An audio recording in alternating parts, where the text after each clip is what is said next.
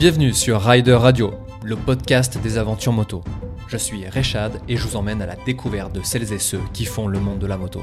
Pour ce nouvel épisode, j'ai eu la chance de m'entretenir avec Bader. On a retracé ensemble son parcours qui à la base n'était pas vraiment destiné à la moto. Mais le destin, la chance et les détails ont fait le reste. Mais avant de nous écouter, voici sa définition de l'aventure.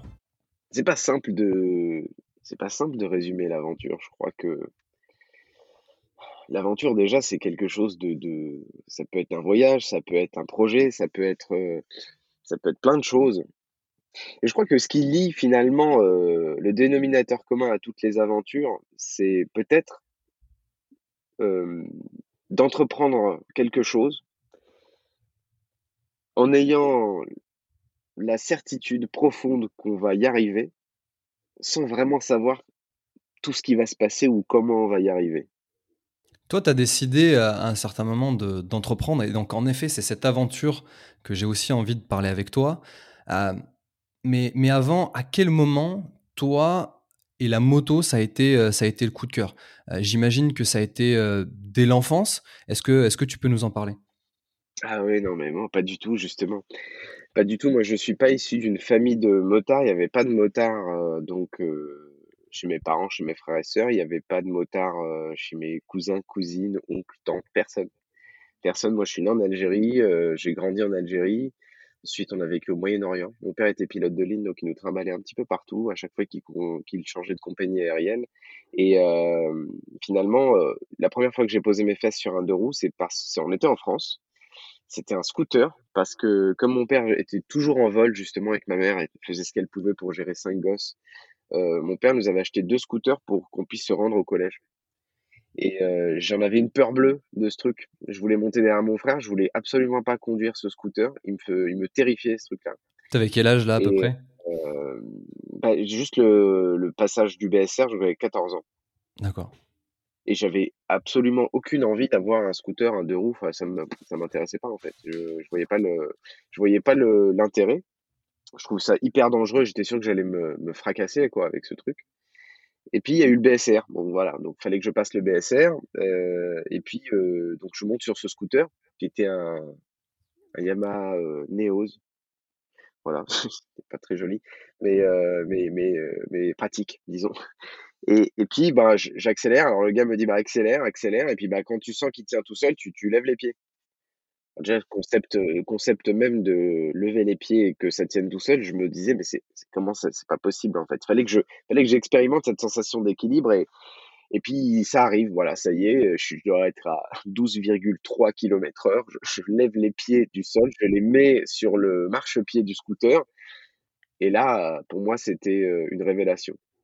C'était absolument ridicule comme action, hein, mais moi, ça, ce moment-là m'a marqué. Ce, ce, sentiment de, d'équilibre du scooter, précaire, hein, parce que cette vitesse-là, tu as deux doigts quand même de tomber, tellement tu vas pas vite, mais il y avait ce, ce, ce sentiment d'équilibre euh, qui m'a. Pour moi, c'était vraiment euh, une vraie explosion de bonheur dans la tête. Voilà.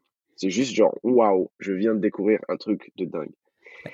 Et, ça, tu viens, euh, tu, viens de, tu viens de le dire, c'est pas, en fait, c'est même pas la vitesse qui t'a plu, c'est vraiment cette sensation d'équilibre, parce que tu l'as dit, t'allais pas très très vite, et c'est cette sensation d'équilibre, de se sentir euh, bah, tenu presque par rien, en fait, finalement, quand on est sur un deux roues, on a cette impression, on est tenu par, par rien, on vole, quoi, on glisse, et donc c'est ça qui t'a qui t'a plu. Et moi, je suis assez étonné au final, euh, tu vois, tu m'apprends quelque chose connu, en fait, c'est même pas la moto, tu as connu le, le, deux roues. Euh, si tard, en fait, 14 ans, finalement, euh, c'est assez tard. Ouais, hein. bien, sûr. bien sûr. Et puis attends, euh, non seulement ça, mais je veux dire, avant de... Parce que après, ok, le scooter, ça commençait à être cool.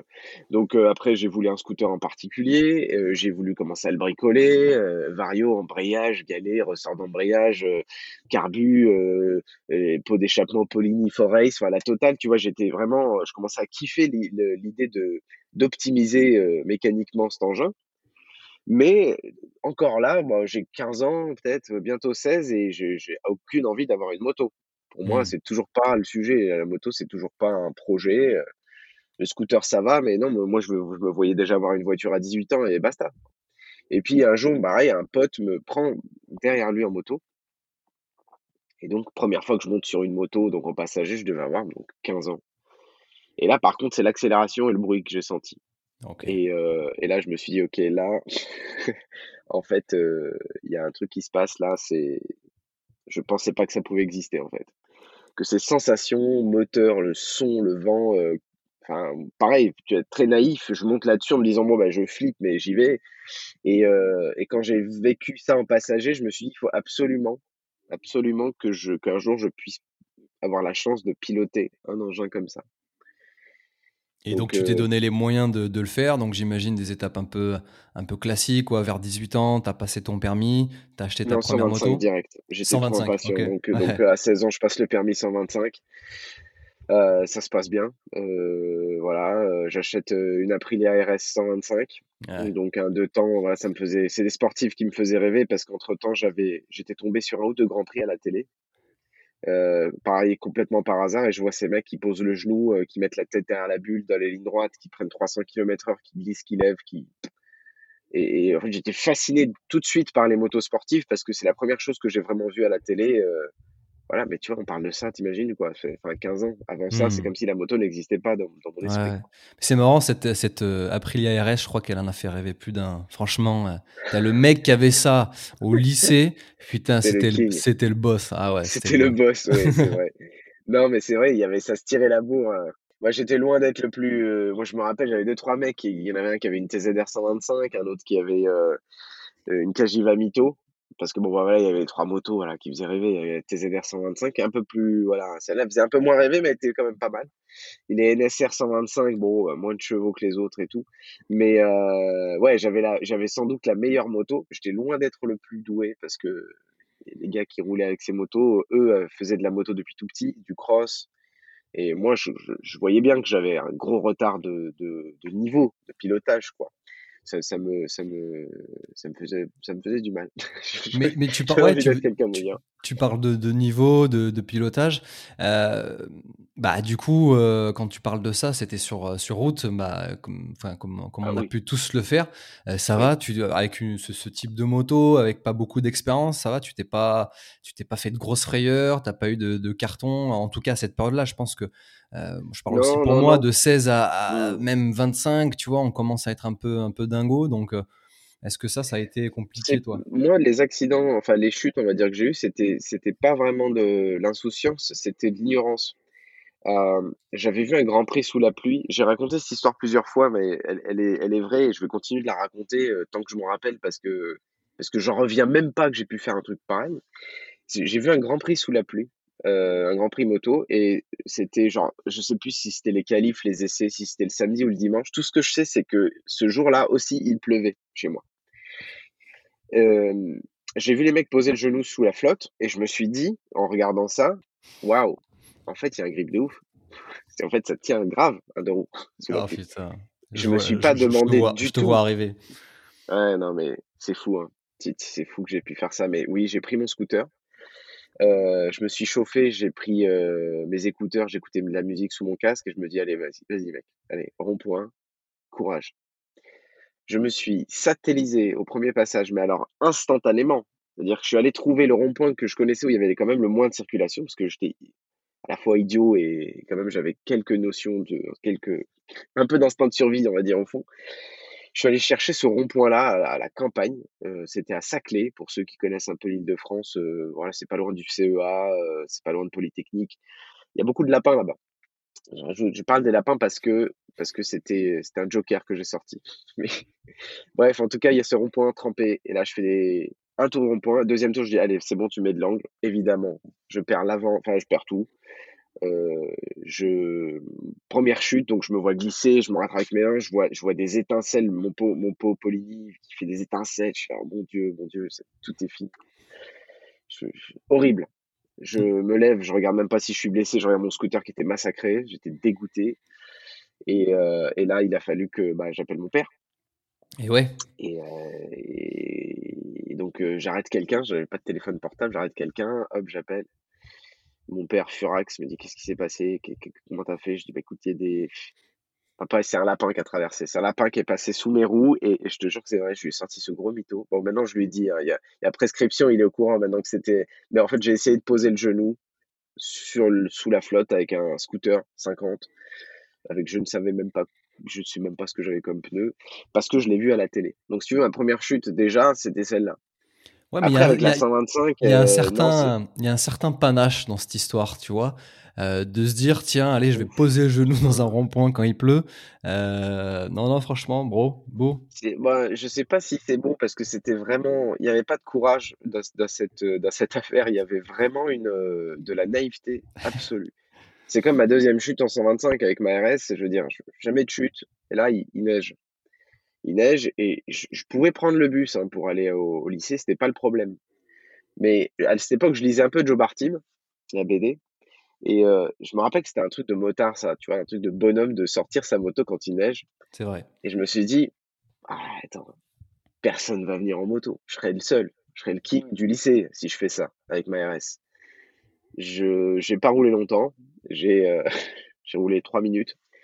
Euh, je roulais à à peu près euh, l'allure de marche, c'est-à-dire 6 km/h avec les deux pieds au sol, puisque la moto glissait. Je me fais klaxonner par un bus parce que j'avance pas je mets un petit coup de gaz pour avancer et je la fracasse, elle tombe, euh, voilà. J'ai massacré ma moto, les carénages, euh, tout, tu vois. Donc, euh, idiot, pareil, insouciant, naïf, en me disant, bah, bien sûr que tu peux rouler sur la neige sans problème avec une moto, avec n'importe quelle moto, avec des pneus semi-slick, avec un deux temps. Enfin, non, non, tu ne peux pas faire ça. Et voilà, donc si tu veux, mes deux premières chutes, pas de, rien de ouf, hein. que, des, que des conneries. C'est ce que j'allais te demander aussi, c'est que bon, dans, dans, dans tout ça, euh, tu t'es pas fait mal. Parce que parce qu'au final, bon, à 6 km/h, alors tu peux te faire mal à 6 km/h, hein, mais euh, tu, tu, au moins tu t'es pas fait mal.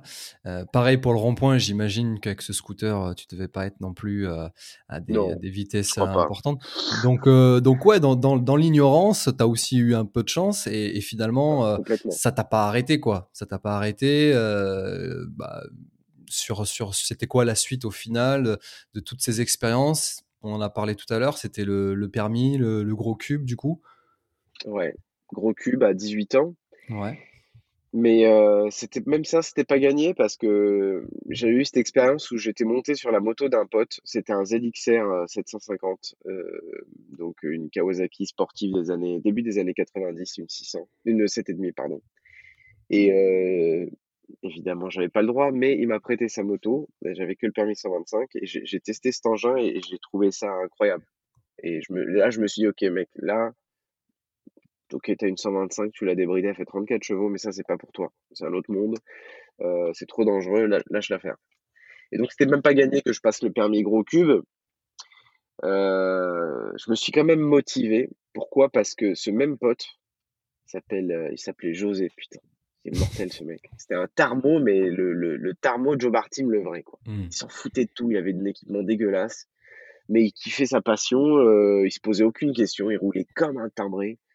Euh, enfin, un fou, quoi. Et un jour, il me dit Bah, Maner, viens, il y a un circuit, euh, il y a un circuit à, en Ile-de-France. Je crois, il y a un circuit de moto. Je suis pas au courant, tu vois. Eh, je crois que ça s'appelle Carole et tout. Il y a des gens qui roulent. Ok, ok, ok. Bon, je prends ma 125, lui prend son ZXR et, et j'arrive au circuit Carole. Et je vois, bah, voilà, pareil, découverte d'un nouveau monde, des gens qui roulent sur un circuit en jean, parce qu'à cette époque, tu pouvais rouler en jean à Carole, quand même. Énorme. Faut, faut le savoir. C'était mmh. euh, c'était début des années 2000. Incroyable. 2003, je crois, 2003, 2004, mmh. ça roulait encore en jean. Et, euh, et ce même jour, José me dit eh bah, Regarde, ça fait la queue, apparemment, on peut rouler, c'est gratos. Parce que Carole était gratuit le week-end à cette époque. Il suffisait de faire la queue, d'avoir euh, ton permis de conduire, ta carte grise et ton assurance, et tu pouvais rouler fallait juste avoir des chaussures montantes. Voilà. Mais j'ai l'impression que tu me parles d'un truc, c'était dans les années 50. Euh, mais mec, c'est pas si vieux en fait. Mais ouais, c'est ouf. Là, t'imagines 2003-2004. Quoi. Bah ouais, bon, ça commence à dater maintenant. On parle d'un truc qui a 16 ans, mais, mais quand même, c'est assez impressionnant. Mmh. Et donc, c'est comme ça que je me retrouve sur un circuit en 125, en jean avec des Caterpillar, euh, donc à, à Paris, à, au circuit Carole à découvrir ce que c'est euh, voilà un virage, des vibreurs. Euh, je vais pas dire des trajectoires parce que honnêtement, je faisais ce que je pouvais. Je me faisais doubler par des mecs avec des, des je sais même pas ce que c'était comme moto, des trucs, des, des anciennes, parce que les 125 mmh roulaient avec les, les, les motos rétro dans les, dans les mêmes sessions. Voilà. Donc, euh, et là, quand j'ai découvert le circuit, je me suis dit, ben là, il faut que tu passes le permis moto, le vrai, le, le gros, quoi et que, que, tu fasses de la moto sur piste comme ces héros, comme ces champions que tu vois à la télé. Il faut que tu puisses vivre ça, poser le genou, incroyable, incroyable. Et, donc, voilà, je crois que c'est ce qui m'a motivé à passer le permis gros cube, c'est de faire du circuit. Ouais, c'est toucher le genou au sol. C'est ouais, ça c'est c'est c'est vrai que c'est un rêve souvent de gosse. C'est marrant parce que c'est un peu j'ai un peu le même le même parcours dans le sens où pareil autour de moi j'avais personne qui faisait de la moto. Je me demande d'ailleurs comment comment et comment je pouvais regarder un Grand Prix. pourquoi quand il y a une moto qui passait, bah ça me plaisait. Enfin tu vois c'est un truc un peu inconscient, un peu inné où, c'est un truc qui t'attire et, et, tu sais pas pourquoi. Et alors moi j'ai j'ai eu pareil très tard un, un deux roues euh, pour aller au lycée quoi. Et euh, alors c'était pas c'était pas une, une Aprilia RS euh, tu vois donc c'était un vieux, truc dégueulasse. C'était quoi? C'était quoi? je sais même plus je crois que c'était un, un, vieux stunt là MBK mais mais tu sais d'origine donc euh, dégueulasse ça. il est joli ce ah, truc ouais, il est un peu modifié oui, des pour faire des roues arrière quoi. Voilà c'est ça donc, euh, ouais, ouais, cool, donc j'avais déjà un peu de mal à faire des roues arrière en plus donc euh, quand t'avais pas le bon variateur enfin tu, tu comprends. Et, et donc du, ouais donc du coup du coup bah c'est un peu pareil tu vois le, le, circuit ça m'a toujours attiré j'ai pu mettre mes roues sur un sur un circuit toi alors vraiment en amateur, c'était des open, euh, des open, euh, c'était les jeudis parce que c'était le moins cher. Enfin, j'avais réussi à trouver euh, ces moments-là avec mon boulot pour pouvoir, pouvoir y aller. toi, du coup, tu as cette idée de passer le, le permis pour faire du circuit. Est-ce que alors, j'ai en partie la réponse, mais finalement, dans le temps, je ne sais pas comment ça se passe. Est-ce que tu as réussi à faire du circuit? Est-ce que tu en as fait en amateur? Est-ce que tu as fait des courses? Euh, est-ce que tu es arrivé à, faire ce que tu avais envie de faire aussi, un peu une sorte de rêve de gosse, quoi? Ben, si tu veux, quand j'ai euh, euh, eu le permis, j'ai acheté une, je cherchais une moto avec laquelle je pouvais faire un peu de route et un peu de piste. Et là, bon ben, j'ai un gars que je connais qui vend une Aprilia RS 250 de 1997, donc les phases 1. Donc c'était un peu là. Alors si tu veux, j'étais, je savais pas trop. Je me suis dit putain c'est con parce que j'ai la 125 est-ce que j'ai pas quand même envie de connaître plus gros, euh, différent, le 4 temps? Et puis bah j'essaye, j'essaye sa moto, c'était dans son quartier, elle avait des polis de piste et la démarre et euh, vas-y bah teste.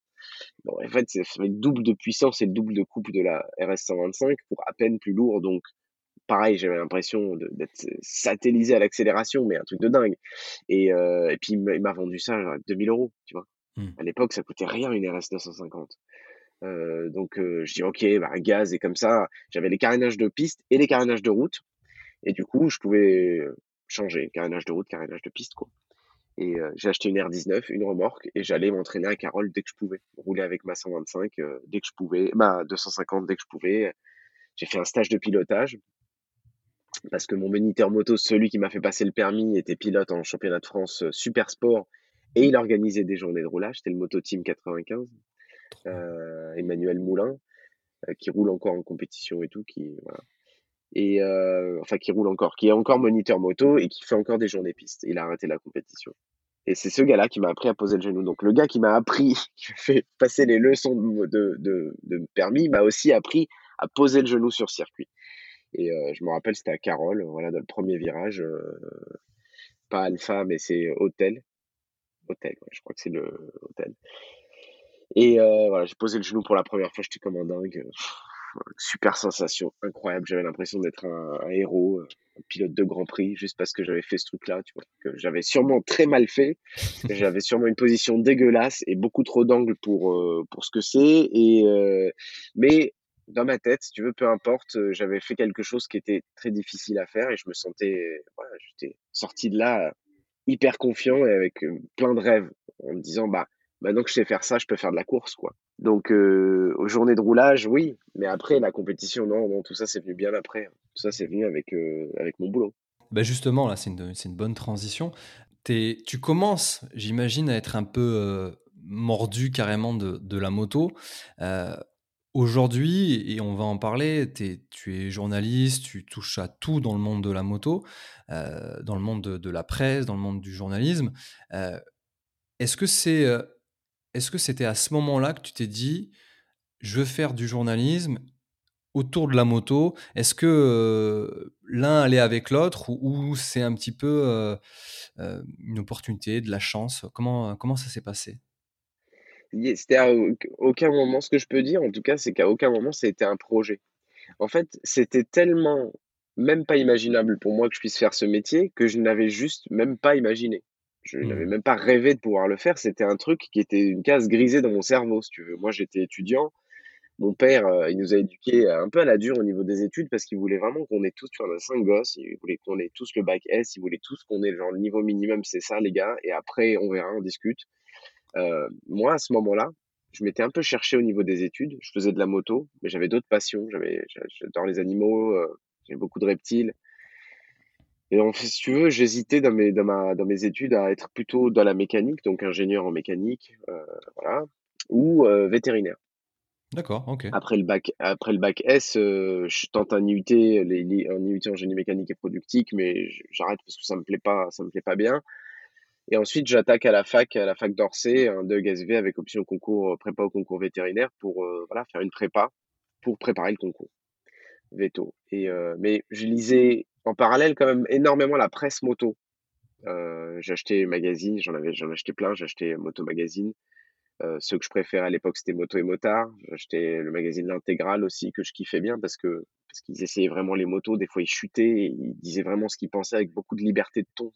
Liberté de ton dans la presse, c'est toujours quelque chose qui m'a qui m'a marqué, si tu veux et ça me faisait vraiment accrocher au magazine que j'achetais. Je me dis: «Putain, si les mecs, ils disent vraiment ce qu'ils pensent, même si c'est subjectif, c'est pas grave. Au moins, le gars, il dit ce qu'il pense et j'ai pas l'impression qu'on me qu'on me qu'on me lit un dossier de presse, voilà, qu'on me pompe un et dossier de et presse». ça, ça a déjà été quelque chose qui t'a marqué finalement et que tu as réussi Ah oui. on on en parlera, mais que te que tu réussis, enfin en tout cas, c'est ce que moi je ressens, à répercuter, heu, aujourd'hui, quoi. Bah, c'était mes c'était mes piliers. Mmh. C'est arrivé après, mais si tu veux, quand j'ai commencé à travailler dans la presse, heu, c'était d'entrée de jeu dans les magazines que je lisais. Donc heu et et et comme je le soupçonnais, comme je le lisais, ces gens-là qui m'ont appris le métier étaient des hommes libres Mmh. et heu, ils travaillent encore dans la moto, on en reparlera, mais c'est des gens qui m'ont marqué beaucoup et et heureusement que je suis tombé sur eux et pas sur n'importe quel rédacteur en chef ou n'importe quel journaliste parce que c'est comme tout, hein. Il y a des bons, il y a des moins bons. Il y a des consciencieux, il y a des moins consciencieux. En tout cas, je préparais un concours vétérinaire et je lisais beaucoup la presse moto. Et heu, je me rappelle très bien, tout est parti d'un coup de fil. Hem, j'étais sur mon lit en train de bosser des maths pour, heu, un examen, heu, à la fac. Et j'avais ma pile de magazines juste, heu, voilà, par terre à côté de mon pieu et je vois le magazine Moto et Motard. Putain, je lâche mon bouquin de maths et je regarde, je me dis: «Allez, c'est bon, je me détends un peu». Je je feuillette le truc et j'étais tellement fan de ces mecs que je me suis dit: «Putain, viens, appelle-les, heu, trouve le numéro dans le mag, appelle-les juste pour leur dire, "Putain, c'est cool ce que vous faites, merci", quoi». Le magazine Moto et Motard, je sais pas si tu connais, mais il cristallisait beaucoup, beaucoup, beaucoup de fans et je sais qu'il y a beaucoup de gens qui leur rendaient visite à la rédaction, qui allaient les voir sur les salons de Paris. Il y avait des gens qui allaient les, qui allaient, qui leur envoyaient des courriers, des cadeaux et donc je savais que ce témoignage de ce témoignage de respect, ces remerciements, c'était quelque chose que le magazine avait tendance à recevoir régulièrement et c'était normal. Donc, bon, je me dis: «Allez, n'aie pas honte, là, je je cherche dans le magazine, je trouve dans l'ours le numéro de téléphone, j'appelle» et là, la secrétaire me passe, un des MIB, un des journalistes donc qui travaillait, à Moto et Motards, c'était Yacouba. C'était, heu, Yacouba donc heu, qu'on appelait Rastayak, c'était un un black avec des dreads, heu, super personnage, pilotage hyper agressif. J'étais ultra fan de de Yacouba en plus, donc je me dis: «Waouh, putain, elle va elle va me passer, heu, Yacouba, c'est incroyable». Mmh. Et elle me passe Yak et Yak, heu, dit: «Ouais, salut, qu'est-ce que tu veux?» «Ouais, ouais, ouais, je voulais te dire, c'était hyper sympa, en fait, ce que vous faites, merci». «OK, merci, bah et qu'est-ce que je peux faire pour toi?» et là, je te jure, le le le vrai truc, la vérité, elle est tellement conne, c'est que je n'avais rien à lui dire, en fait. Je je en fait, je voulais juste lui dire merci et comme il a un peu balayé ça d'un revers, genre: «OK, c'est cool, mais qu'est-ce que tu veux?» et je me suis dit: «Bah, là, trouve un truc parce que tu as l'air trop con, en fait, c'est la honte. Dis-lui un truc». Heu et là, je balance, mais vraiment, c'était de la merde, c'était de la connerie, quoi. Je je lui dis: «Écoute, voilà, heu, je voulais savoir comment on devient journaliste SR parce que ça m'intéresse». Mais c'était du pipeau, je n'y avais jamais pensé, en fait. Et là, Yak me dit, «Bah, je sais pas, qu'est-ce que tu fais?» bah, je dis: «Bah, je suis à la fac et tout». Il me dit: «Bah, si tu es à la fac, essaie d'avoir une convention de stage et et peut-être que tu peux faire déjà un stage dans un magazine pour voir». Je dis: «Mais non, les conventions de stage de quoi? Moi, je suis en DEUG SV, heu Mmh. donc c'était de la biologie, ils ils vont» non, il me dit: «Non, non, t'inquiète, à la fac, ils s'en foutent, tu tu fais un stage l'été et ils s'en foutent, voilà, ils te filent la convention». incroyable. Je dis: «Attends, là, tu es en train de me dire que je peux faire un stage dans un magazine moto, quoi?» «Bah ouais». OK, heu, OK, OK, bon, bah, merci, merci et puis là, c'est là que la 1 graine a été plantée. Je me suis dit: «Attends, cet été-là, je peux faire un stage. OK, bon, je vais essayer». J'appelle un autre magazine, L'Intégrale. Le chef était David Dumas. David Dumas qui aujourd'hui commente les grands prix sur Canal+. Et David, heu, me dit au téléphone: «Oui, on cherche un stagiaire pour cet été». Bon, évidemment, je vais chercher ma confiance en stage, j'envoie une lettre de motivation toute pétée parce que je savais même pas rédiger une lettre de motivation. Il m'accepte et je fais ce stage l'été, quoi et c'est parti comme ça, hein. C'est c'est assez dingue parce qu'en fait, c'est un vrai détail, heu heu, quand Un tu détail. quand quand un jour, heu, tu seras, on va dire, à à la retraite, posé, tu feras un un un back sur ta sur ta vie et il y a eu un moment, mais d'un détail, et presque d'une, d'une erreur, quoi. Enfin, pas d'une erreur, mais d'un, ouais, Ah mais d'un ouais, c'est si, peut-être, hein, une erreur, une sorte de tarte tatin qui est tombée et qui s'est transformée, heu, tu vois? Et c'est heu un peu ça. Je suis la là tarte tatin de la presse moto. C'est c'est exactement ça. non, mais C'est c'est pas un fait exprès. c'est un truc de ouf, quoi, tu vois? C'est, Ah non, mais il y heu, a pas c'est il y assez avait dingue. pas que ça, hein. Si tu veux, dans dans et genre, on n'aura jamais le temps de tout dire, mais ma vie, en fait, le nombre de choses qui sont arrivées comme ça, qui sont incroyables et tout ce qui se passe actuellement avec la télé, le passage d'Ice sur RMC Découverte, ce ne sont que des détails, à chaque fois. Mais on est d'accord que ça se provoque. Ouais, oui, oui, oui, oui, bah, évidemment, il faut l'audace d'appeler le gars C'est ça. et puis il faut il faut ne pas vouloir passer pour un con pour trouver un truc pour, heu, tu vois, il y a il y a effectivement des ingrédients de base qui ont fait que Mmh. je n'ai pas juste raccroché en disant: «Bah, bah, voilà, salut, ciao». Ouais. J'ai osé prendre mon téléphone pour les remercier et heu, j'ai voilà, j'ai un caractère qui fait que, bah, je vais parfois un peu plus loin, je gratte un peu plus loin que les autres, je les autres, heu, sans faire de généralité, mais ouais, il y a ce truc, ouais, je sais pas. Je je sais pas ce que c'est exactement, je saurais pas le qualifier. Ouais, non, non, bah, une forme de culot, le fait de vouloir retomber sur, heu, sur ses pattes, de pas perdre la face, c'est dans le voyage, on rencontre aussi beaucoup de de de gens, surtout, heu, en Asie, c'est un truc, c'est, heu, chez eux, c'est, heu, ne pas perdre la face. Donc du coup, là là, tu es face à quelque chose qui est, délicat, mais en fait, finalement, tu arrives à retomber sur tes pattes en Ouais, en mais je posant pas que cette ce soit question. ça, tu sais? Parce Ouais. que le culot, c'est c'est, c'est quelque chose c'est comme l'audace, j'ai pas l'impression d'être audacieux ou d'avoir du culot et et j'ai et perdre la face, c'est pas quelque chose qui me fait peur. La preuve, à chaque fois que je me suis lancé dans des dans des défis, je je les savais pour pour la plupart perdus d'avance. Mmh. Donc ça veut dire que je suis prêt à perdre, en fait. Ouais. Tu vois Ah ce que mais je veux ah dire? mais mais du coup, c'est justement ça alors du coup. C'est ne pas avoir peur, heu, ouais, ne pas avoir peur de l'échec non plus en fait. C'est en fait, c'est juste accepter que peut-être, heu, c'est pas grave si on échoue et que et qu'on éch tout tout le monde échoue au début, quoi. ouais. En tout cas, ce qui est sûr, c'est que quand je vois le la chance que j'ai eue, je me dis que s'il y a bien un truc qui revient à chaque fois, c'est de tout de tout ce que j'ai tenté, puisqu'il y a la plupart des choses ont marché et ça fait beaucoup de bien au monde de la moto, cette, heu, tout ce qu'on a fait avec l'équipe Highside. À chaque fois, c'était la même chose, c'est en gros, bah, si si la si le peu que tu as à perdre, c'est un peu de fierté, un peu d'ego, vas-y, hein, on s'en fout, vas-y, quoi. C'est qu'est-ce qu'on en a à cirer? On est tous ridicules, heu, aux yeux de quelqu'un un jour, on est tous nuls par rapport à quelqu'un, les la moto en plus, c'est la meilleure école je trouve pour ça parce que c'est un engin qui te met face à des peurs tout le temps. C'est un engin qui te met face à ton incompétence tout le temps, heu, à ce que tu sais faire, à ce que tu ne sais pas faire, à ce que les autres font mieux que toi, à ce que les autres font moins bien que toi. C'est un espèce de de de d'outil de mesure de ton courage, de ton expérience, de ton talent et tu es posé là-dessus en fait toute ta life quand tu es motard et C'est un c'est un bel engin, mais moi, ce que je trouve encore plus beau, c'est que ça te met face à toi-même et heu, ça t'oblige à à voir la vérité en face, quoi. Je suis bon ou je suis pas bon? Je je suis courageux ou je suis pas courageux? Je sais faire ou je ne sais pas faire? Tu vois, personne se pose la question quand on marche ou quand on fait du vélo. Quand tu es sur une moto, on peut pas s'empêcher, en fait, de se comparer à d'autres ou de de ressentir soit de la peur, soit de l'excitation, soit de en fait, voilà, on est forcément ballotté là-dedans, toutes ces émotions. Moi, en tout cas, je les vis beaucoup sur une moto et encore aujourd'hui, malgré le fait que ça fait bientôt 17 ans que je fais ce métier, ben, encore encore aujourd'hui, il y a des motos qui me qui m'impressionnent, des motos dont je comprends pas le mode d'emploi, des il y en a plein, même la, majorité, à chaque fois que je remonte sur une nouvelle moto, je suis, je, suis humble et j'essaie de me dire, OK, qu'est-ce que, qu'est-ce que je vais apprendre ou qu'est-ce que je vais encore pas comprendre de la dynamique de celle-ci ou, ou de comment faire euh, telle figure avec celle-là parce que je galère avec celle-là.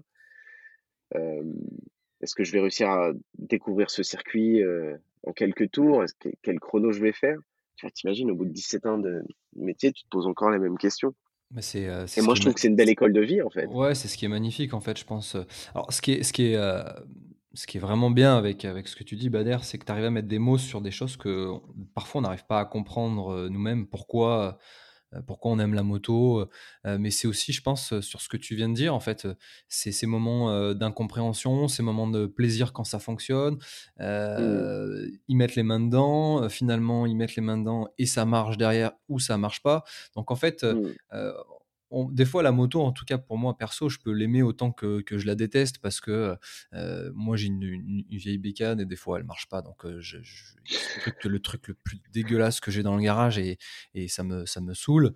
Euh, mais, quand elle fonctionne, même à 50 km/h, je suis comme un, je suis comme un dingue.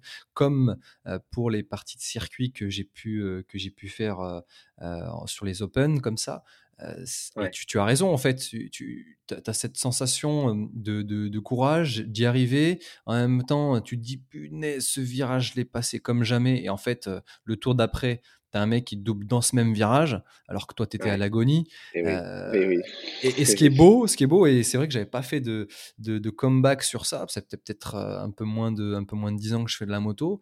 Euh, ben en fait, c'est toujours pareil, c'est vrai. J'ai toujours ces émotions. alors moi, c'est beaucoup de beaucoup de voyages, donc c'est un, un, aspect encore un peu différent parce qu'on prend un peu plus de temps. Il n'y a pas forcément de notion de, de, vitesse, mais il y a de notion de, de rencontre. On rencontre beaucoup de gens grâce à la moto.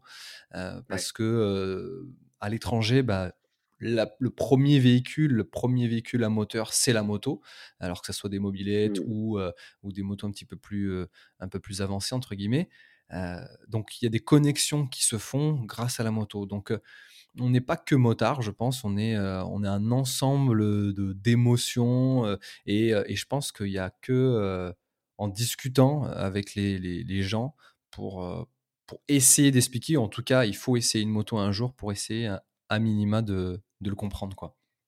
Bien sûr, bien sûr, c'est des choses, c'est exactement ça. Et, et, ça, me fait, ça me fait sourire que tu me dises que c'est encore, que tu te rends compte que c'est toujours le cas aujourd'hui parce que, parce que nous, dans notre métier, on s'en rend compte euh, tout le temps en fait. Puis nous, on est amené à essayer toujours des nouvelles motos, euh, de nouvelles conditions, nouveaux circuits, nouvelles routes, nouveaux pneus. Euh, mais toujours dans un temps, dans un délai relativement court. C'est-à-dire qu'on doit être pas mauvais sur la moto très vite. Et ça nous met de manière assez violente face toujours à notre euh, capacité ou incapacité. Hmm.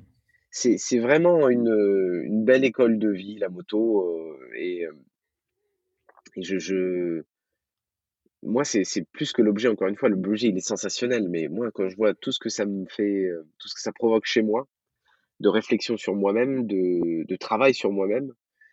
Tu sais, l'humilité, c'est quelque chose qui se gagne difficilement parfois. Et euh, les, la moto, ça, ça, te fracasse un peu l'ego, hein, souvent.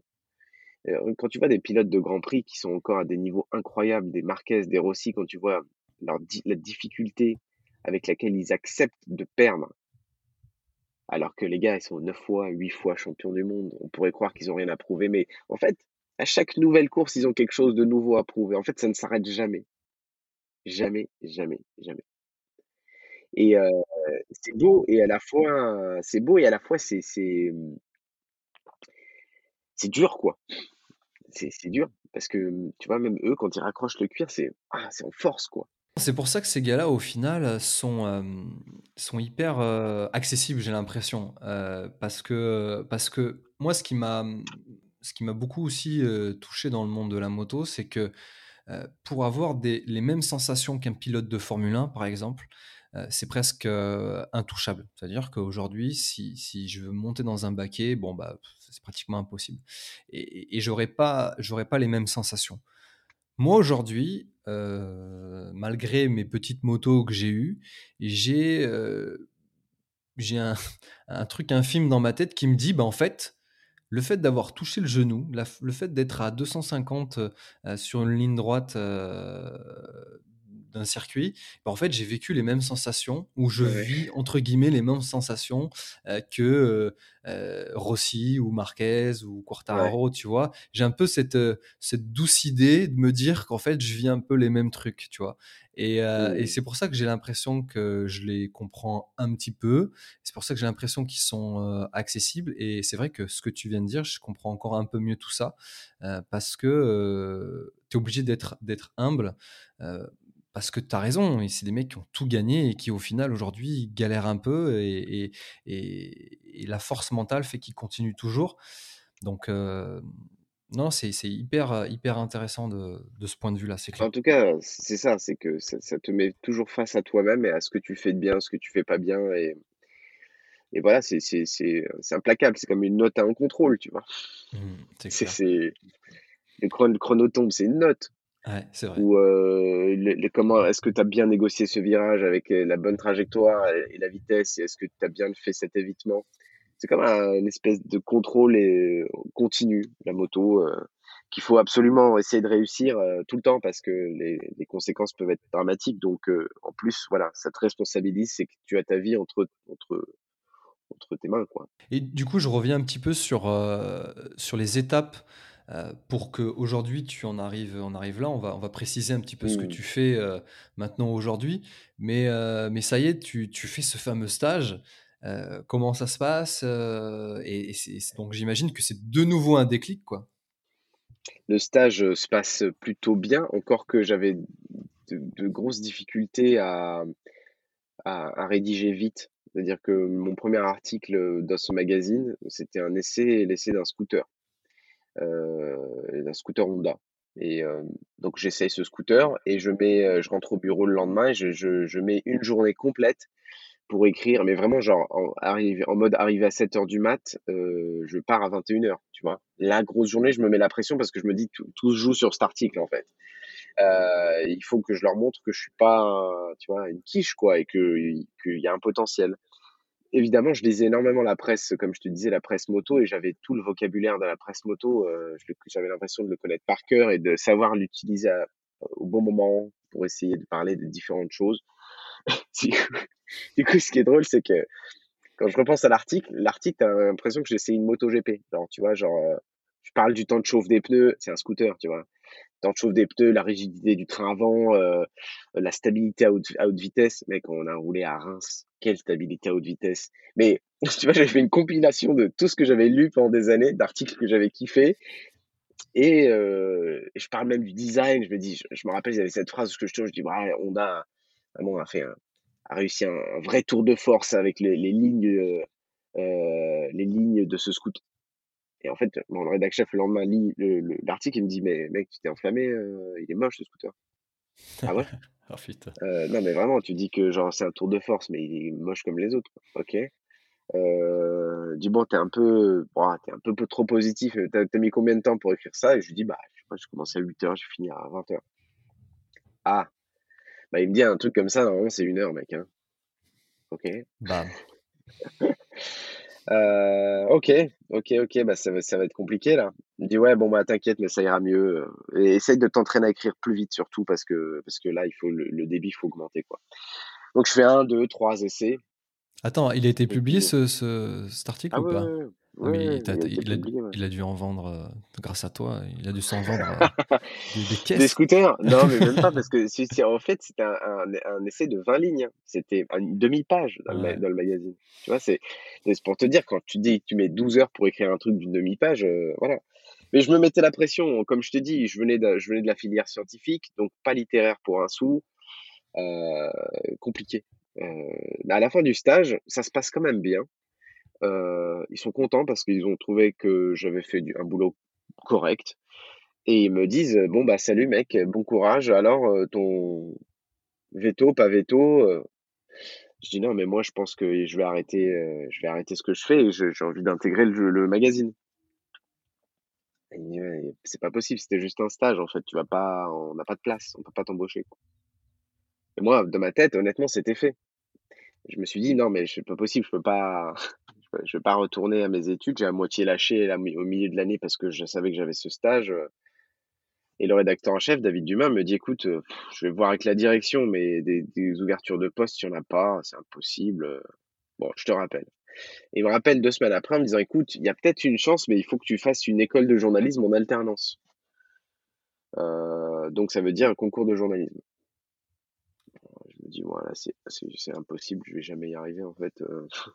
Moi, voilà, pareil, comme je t'ai dit, scientifique. Euh, là, un concours de journalisme, surtout que c'était l'IPJ Paris ou le CFPJ, donc un gros niveau, grosse culture générale, voilà. Bon, il se trouve que je bosse, et miracle, je l'obtiens, mais alors de justesse, de justesse, j'ai le concours. Combien de temps ça t'a mis ça? C'était, Ça a été sur combien de temps? L'examen, je l'ai eu, le concours, je l'ai passé en quelque chose comme en octobre et euh, ils m'ont fait une session seule parce que le concours était déjà passé. Ils m'ont fait une session seule pour que j'intègre l'IPJ et euh, j'ai eu tout juste la moyenne, mais vraiment limite, limite. Mmh. Hein. Je me rappelle même le, le proviseur m'a dit mec, euh, c'est chaud. Hein. Euh, ballon d'or 62 euh, là ou 68, je sais pas quoi. Il me dit tu connais pas le Ballon d'or? J'ai mais j'y connais rien en foot. il me dit mais non mais, le football c'est le peuple en fait. Tu es journaliste, tu es censé avoir une culture absolue, mmh. tout savoir. Et, les sports comme ça hyper populaires, tu es censé tout connaître. Euh, moi je m'intéresse à la moto en fait. c'est tout quoi. Mmh. Et, mais bon, écoute, il me laisse passer. Je pense que j'avais vraiment pas le niveau, mais il sent que il se dit putain, le minot, il a, il a un magazine qui le suit en alternance, euh, il veut faire de la moto, après tout, on va pas le bloquer, il veut pas, il n'a pas les ambitions de finir grand reporter, ça va. Quoi. Mmh. Donc, euh, j'obtiens le diplôme, donc c'était trois mois après, euh, après qu'il y ait eu le stage. Ah ouais, d'accord, ok. Et le, et le magazine me dit, ok, c'est bon, Bader, on t'embauche en alternance pendant deux ans. Donc, truc de ouf, ça y est, j'étais journaliste essayeur. Bon, en alternance, c'est un peu étudiant, mais une semaine sur deux, j'étais journaliste essayeur. Et c'était les, les, deux années de ma vie incroyables parce que j'étais, je partais en présentation près, j'essayais des 1 j'ai, euh, je faisais du circuit, j'ai rencontré Serge Nuc, mmh. j'ai vécu des moments incroyables dans ce magazine. Euh, il n'existe plus aujourd'hui. C'était un, super mag avec de très belle qualité d'image. C'était un dos carré collé avec du papier bien épais, mais avec des mecs qui font les cons dedans. Moi, j'ai connu, euh, j'ai connu Moto et Motard. Euh, je pense que j'ai déjà ouvert le, magazine quand j'étais plutôt, euh, plutôt minot. Mais moi, c'est surtout les, vidéos, en fait. C'est commencer à, connaître Moto et ah Motard avec les vidéos. Mais les vidéos Mot-Mot, donc des années 2000 Ouais, ou les ça. vidéos plus tard ah ouais, c'était dans ces eaux-là, je DVD MIB, là, quand ils faisaient les cons. Mais tu sais, le truc, justement, c'est que je, fais pendant deux ans donc mon, mon école de mon je suis journaliste essayant en alternance pendant deux ans à ce magazine. J'arrête les, les, études de vétérinaire, tout, quoi. J'arrête tout le reste. Ça y est, c'est mon métier. Mmh. Euh, et, euh, le... et un jour, je fais une photo un peu avec une Ducati Multistrada, avec un photographe euh, voilà, qui, qui, venait pour la première fois. Il arrive, il galérait un peu à faire des photos. Et il me demande si je pouvais faire un stoppie. Et je fais cette photo où euh, je fais un stoppie tellement abusé que je, je, lâche la main du frein, je, je fais un vertical complet et bam, je me retourne, tu vois, vers l'avant. Oh, ouais. Et cette photo, elle est passée dans le magazine L'Intégrale et le rédacteur en chef de Moto et Motard voit la photo. Et quand il croise mon rédacteur en chef en présentation presse, il dit c'est quoi, c'est un Photoshop la, la, photo là? Il dit non, non, c'est le mec qui l'a fait dans notre équipe. Il dit mais arrête, c'est une blague, c'est pas possible de faire une figure pareille. Euh, si, si, bon, il s'est ramasse, mais, mais il l'a fait. Et, et c'est comme ça que j'ai attiré l'attention de Motémotard sur moi, par cette photo. Encore un détail. Un détail. Un gros détail. En plus, j'étais à deux doigts de lâcher l'affaire, parce que cette photo-là, j'ai fait, je sais pas, 42 stoppies devant le photographe, ça lui convenait pas, il n'arrivait pas, soit c'était flou, soit c'est moi qui foirais. Et je te jure, je me dis, bon, un dernier, mais alors là, celui-là, mon gars, je vais lui mettre, mais tellement haut, c'est bon là, tu vois. et mec, je me fracasse. Bon, c'était beau, hein mais je me fracasse quand même. Voilà. Mmh. Et Mot Mot, voilà, voit, le, voit cette photo et dit euh, c'est qui ce mec? Et c'est là-dessus que quand je recroise William Milios, à l'époque le rédacteur en chef de Moto et Motard, euh, sur un lancement presse, il me dit c'est toi le mec qui a fait cette photo, c'est incroyable et tout, euh, raconte-moi ton parcours. Et, et, et il voulait m'embaucher à ce moment-là. Trop bien. Ils ont, ils ont essayé de me débaucher du, du, du, du magazine où j'étais et moi je suis resté là-bas. Je suis resté. C'est Motojournal qui m'a débauché ensuite parce que le rédacteur en chef était passé de l'intégrale à Motojournal.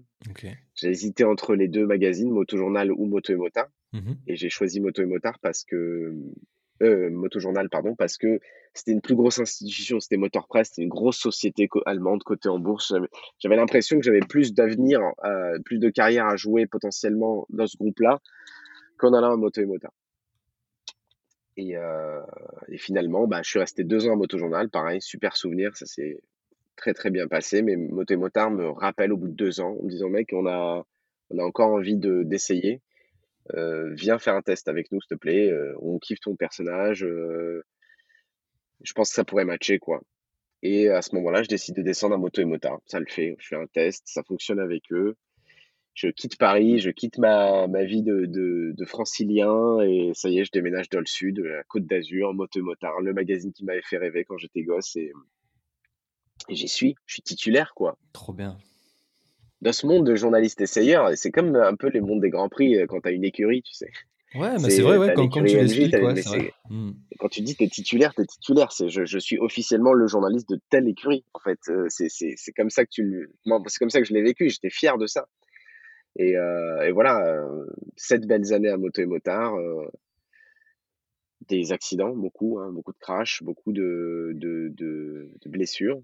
Mais c'est ma faute, hein, c'est moi hein, qui est sur la moto. C'est pas la faute du magazine qui a tendance, c'est vrai, à essayer les motos de manière extrême. Mais voilà, j'avais des choses à, me prouver, j'avais des choses à, à, prouver aux autres et bah voilà, il s'ensuit des, des, blessures et des, des erreurs. Est-ce que tu as vécu des choses assez graves finalement? Parce que euh, en étant euh, journaliste, euh, c'est ton outil de travail, hein, toi, ton corps.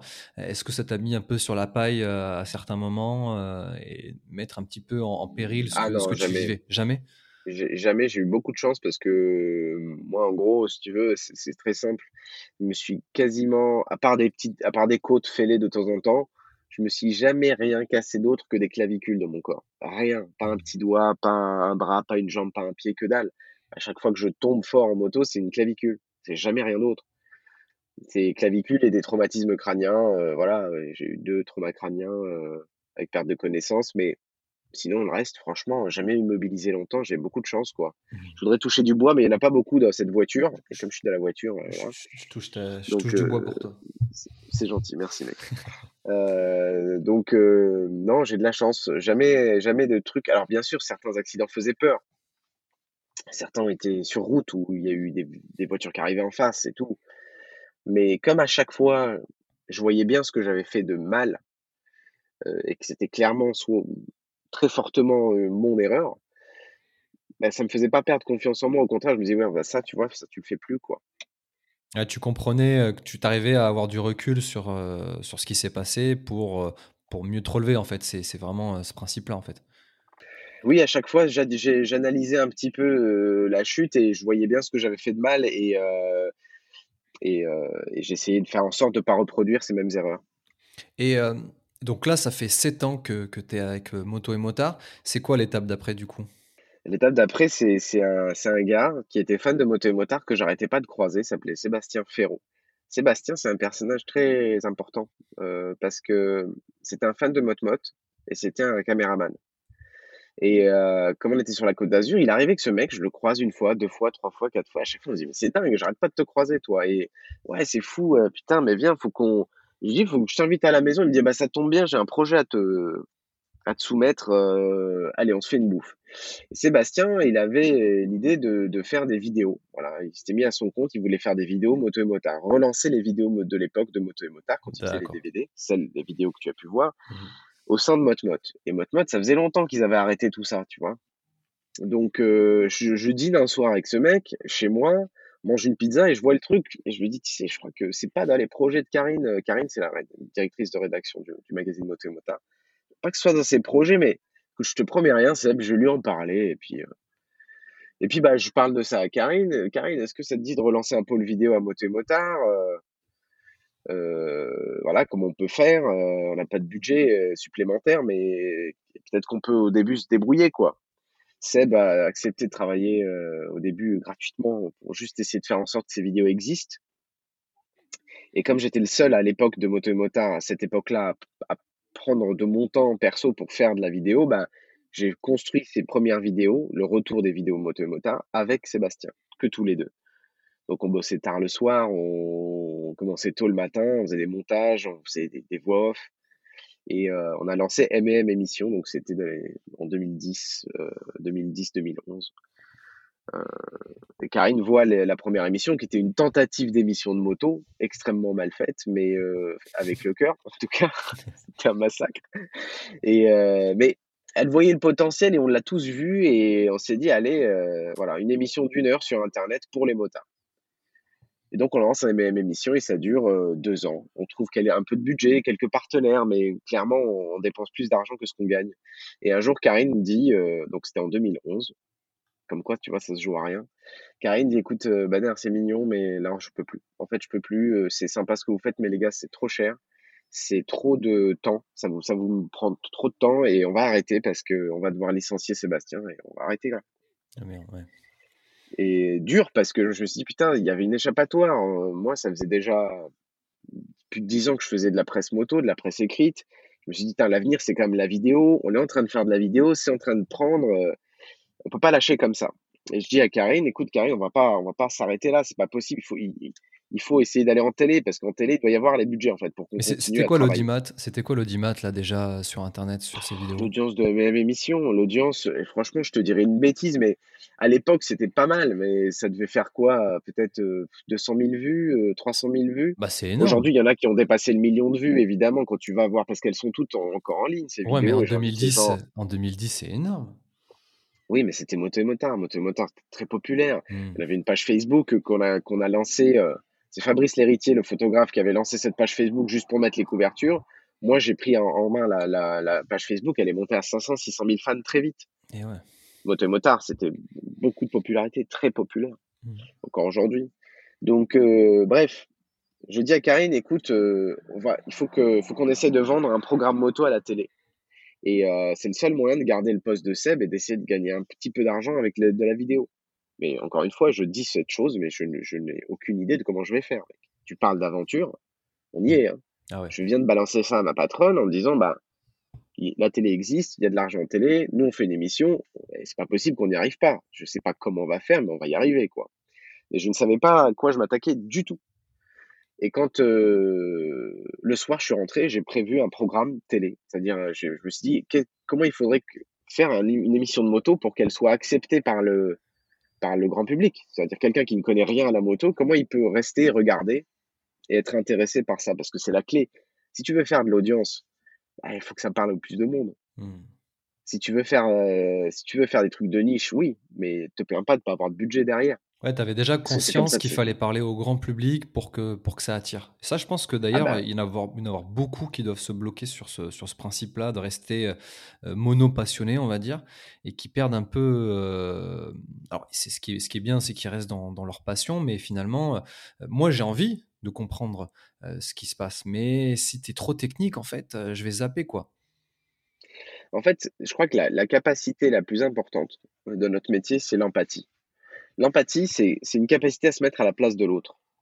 Euh, donc, si, tu te mets à la place de, de, quelqu'un qui, qui, qui, ne t'aime pas, qui, qui, qui, qui, euh, qui a un blocage avec toi, tu vas donc essayer de trouver des solutions, si tu as envie que ça marche en tout cas, tu vas essayer de trouver des solutions pour que cette personne, pour attirer son attention et qu'elle te parle et qu'elle s'intéresse à toi et qu'elle voit que tu en vaut la peine.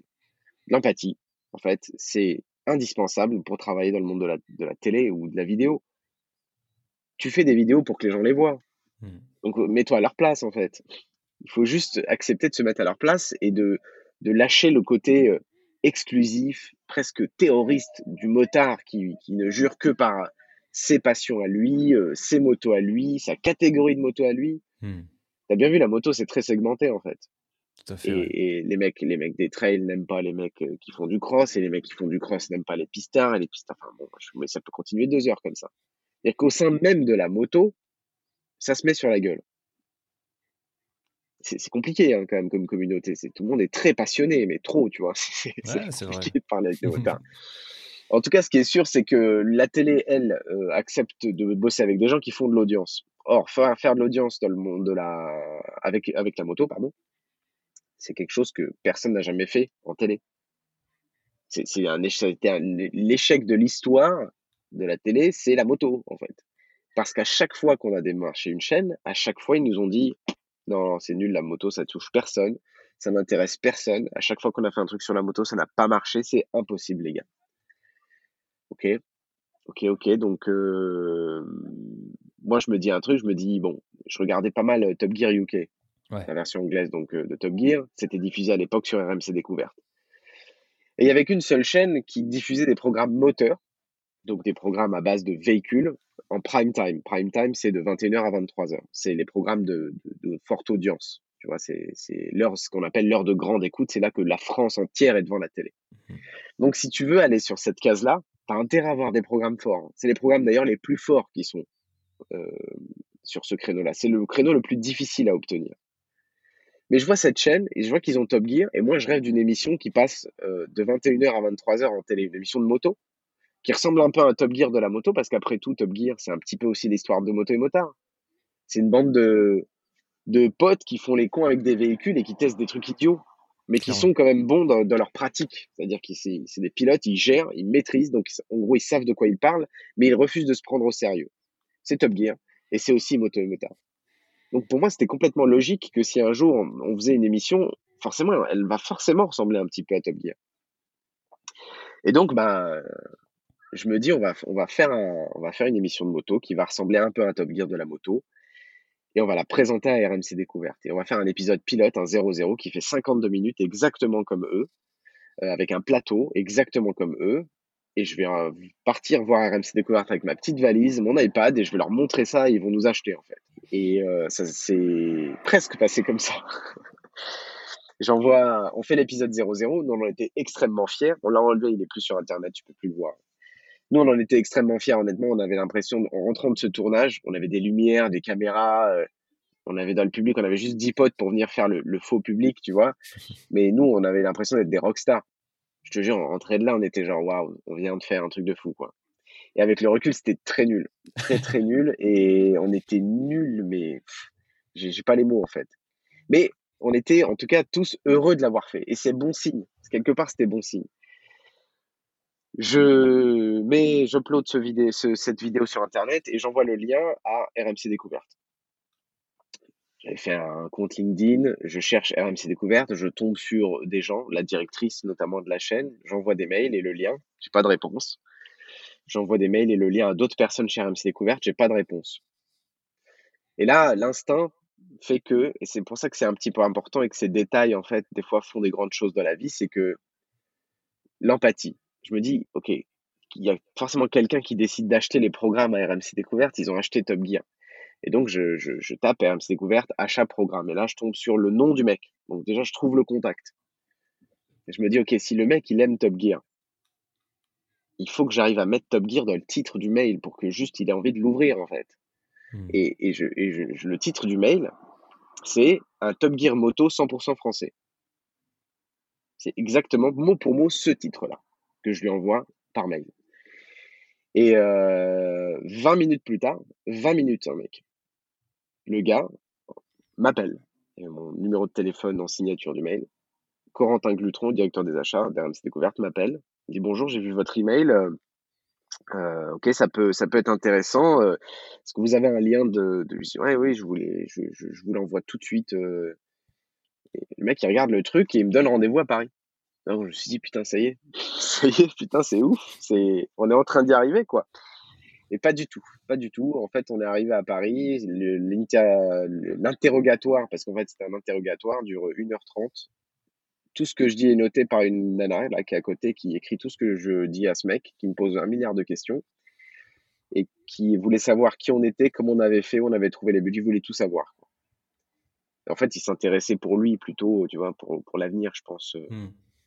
Voir s'il y avait moyen de faire un programme moto, comment s'y prendre. Je pense que c'était stratégique, tu vois, les questions qu'il posait. Il voulait savoir d'où on venait. Il y a des journalistes TCR, mais c'est quoi ce monde? C'est bizarre. Et euh, du coup, euh, à la fin du rendez-vous, je dis alors, est-ce que est-ce qu'on fait affaire? Est-ce que vous voulez acheter des épisodes de Highside Et là, vraiment, il rigole, genre, mais de bon cœur, genre, mais non, pas du tout. Euh, vous n'êtes pas prêt du tout. Hmm. D'accord. Et qu'est-ce qui manque alors au programme? Il dit tout, tout. Euh, il y a de bonnes idées, les gars, mais vous êtes, vous êtes très mauvais à l'image. Vous êtes, c'est pas drôle. oh putain. c'est pas beau, c'est pas. Mais il dit, mais par contre, mon expérience, crois-moi, si vous travaillez bien pendant des années, que le programme perdure sur Internet et que vous vous prenez la tête, vraiment, vous prenez la tête à essayer de parler au grand public, vous allez y arriver. Et euh, trois ans de travail. Au bout de trois ans, on a réussi. On a fait une, la, la, rubrique qui s'appelle Une star, un slider avec Thomas Sisley. C'était la première fois qu'on faisait ça. On a commencé à parler de langage télé, en gros, avec cette rubrique. Parce mmh. que on prenait une star que tout le monde connaissait et euh, on la mettait dans une situation difficile, flippante, où il y avait un enjeu à la fin. Et donc, forcément, ça scotche les gens. Et euh, quand euh, Corentin, parce que tout, à chaque mois, il regardait les nouveaux épisodes d'Iceide, il m'envoyait, il était adorable ce mec, il m'envoyait un mail avec ça c'est bien, ça c'est nul, ça ne le refaites plus, ça refaites-le. Et il forgeait avec moi petit à petit le programme pour que ça commence à ressembler à une émission de moto. Quoi. En fait, il s'est, il, s'est, il s'est marré au début, mais en même temps, il vous a pas, il vous a pas lâché quoi. Ça veut dire qu'il a. Ah, il nous a pas lâché. Il m'a dit moi si tu... oui. Il a dit moi si tu fais le travail, si tu fais le taf, peut-être que dans trois ans, vous travaillerez avec RMC Découverte et que vous y serez, les gars. Peut-être en prime time, ça serait fou, mais peut-être. Et c'est exactement ce qui s'est passé. Exactement ce qui s'est passé parce qu'on a pris le temps de, de travailler, de, de, prendre du recul sur notre passion, de se dire, OK, ça, ça nous intéresse, mais en fait, les gens, ça, ils s'en foutent. Hmm. Il faut qu'on les fasse rêver, il faut qu'on les fasse marrer, il faut que, il faut qu'ils apprennent des choses, ça c'est indispensable, mais il faut qu'ils le fassent de la belle manière, en s'amusant, en passant du bon temps. Et quel, quel meilleur. Qu'est-ce qu'on peut faire de mieux que de répandre notre passion?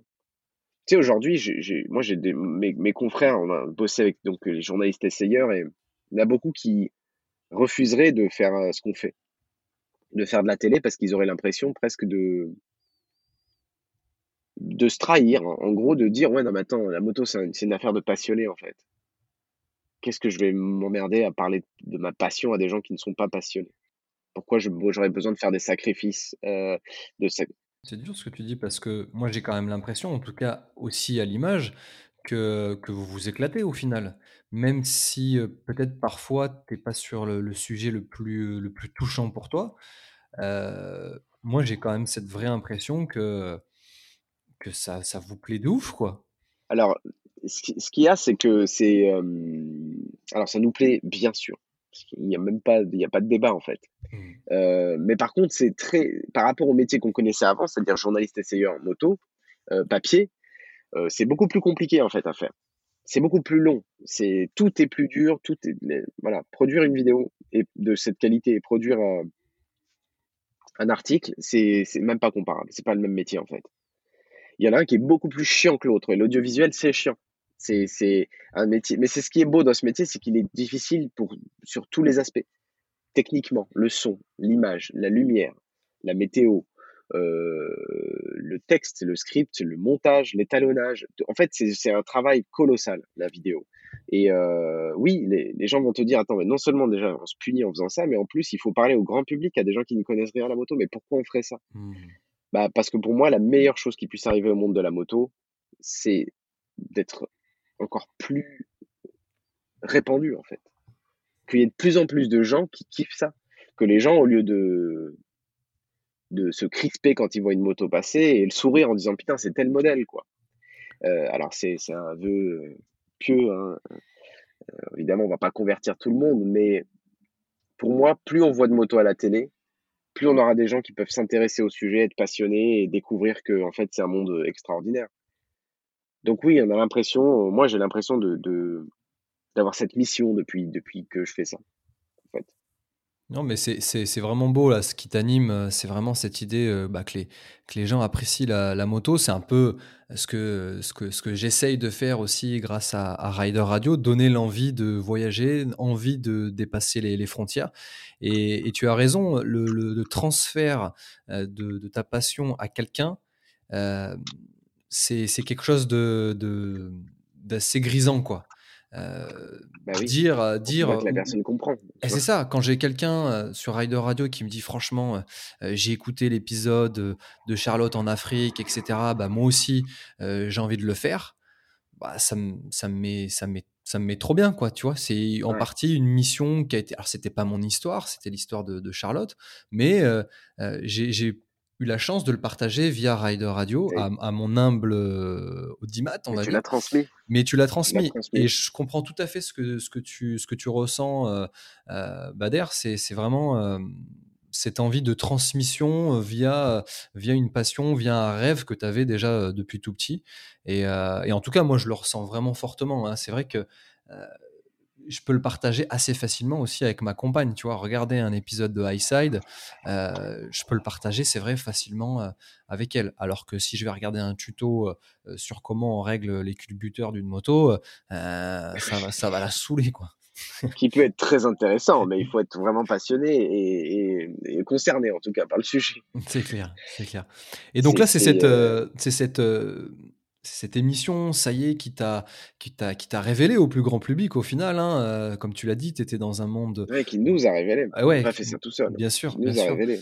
Et, et j'étais, et au- le, je- j'étais la locomotive du projet. Mais pour qu'une locomotive fonctionne, il faut, il faut de l'énergie, il faut des rails, il faut, euh, il faut des gens derrière, tu vois. Mm. Et il y a beaucoup de gens qui m'ont soutenu. Euh, Franck Turnbike, qui a cru au projet depuis le début et on s'est associés. C'est mon meilleur ami. Évidemment, dans les vidéos, on fait semblant de se, de se haïr. Ça arrive qu'on se haïsse, hein. mais euh, en fait, c'est mon meilleur ami. Euh, Adrien, aujourd'hui aussi, on est associés. Euh, super gars. Et, on est très, on est très complémentaires. Adrien, il est beaucoup plus rigoureux. Il, a, il, a, il, a, il est plus jeune aussi que moi, donc il a une vision du monde numérique qui, qui nous aide. Euh, il est pragmatique. Moi, je suis le rêveur. Lui, c'est le pragmatisme, tu vois. Euh, Aujourd'hui, on est tous les trois en fait le noyau dur de la création en fait de, de Highside. Bien sûr, Karine avait soutenu le projet. Il y a eu beaucoup, beaucoup d'amis que je peux, je peux pas citer tout le monde. Il y a eu tellement de monde pour que ça puisse exister que, que, que c'est-. En tout cas, oui. Quand tu dis que ça m'a propulsé, oui, c'est une conséquence, mais ça, c'était un travail d'équipe. C'est ça que je veux dire. L'aventure, elle, continue pour euh, Highside et aussi bien sûr pour toi. Euh, Aujourd'hui, c'est revenu un petit peu sur un, sous un format euh, internet, Highside. Euh, je pense pas qu'on puisse rentrer dans le détail parce qu'en effet, il faudrait un épisode hyper long. Mais, mais aujourd'hui, donc vous revenez sur, sur Internet. tu, as ce sentiment qu'il y a quelque chose qui, qui aurait pu durer aussi en télé ou qu'est-ce qui s'est passé Je finalement euh, pour que ça revienne sur je crois Internet avoir un changement de direction en fait chez RMC Découverte qui voulait se focaliser sur les marques fortes. En gros, une chaîne de télé a des programmes originaux, très peu en France, on fait très peu de créations originales, et des marques, euh, des franchises comme, euh, comme, comme, Top Gear France, Wheelers Dealers Mhm. France, euh, tous ces trucs France. Donc c'est des franchises, ils achètent, ils payent des licences pour exploiter ces programmes. Et la nouvelle direction de, de RMC Découverte a voulu dégager en gros les marques qui n'existaient pas d'un point de vue euh, de, de- du grand public. Highside, c'est une création originale.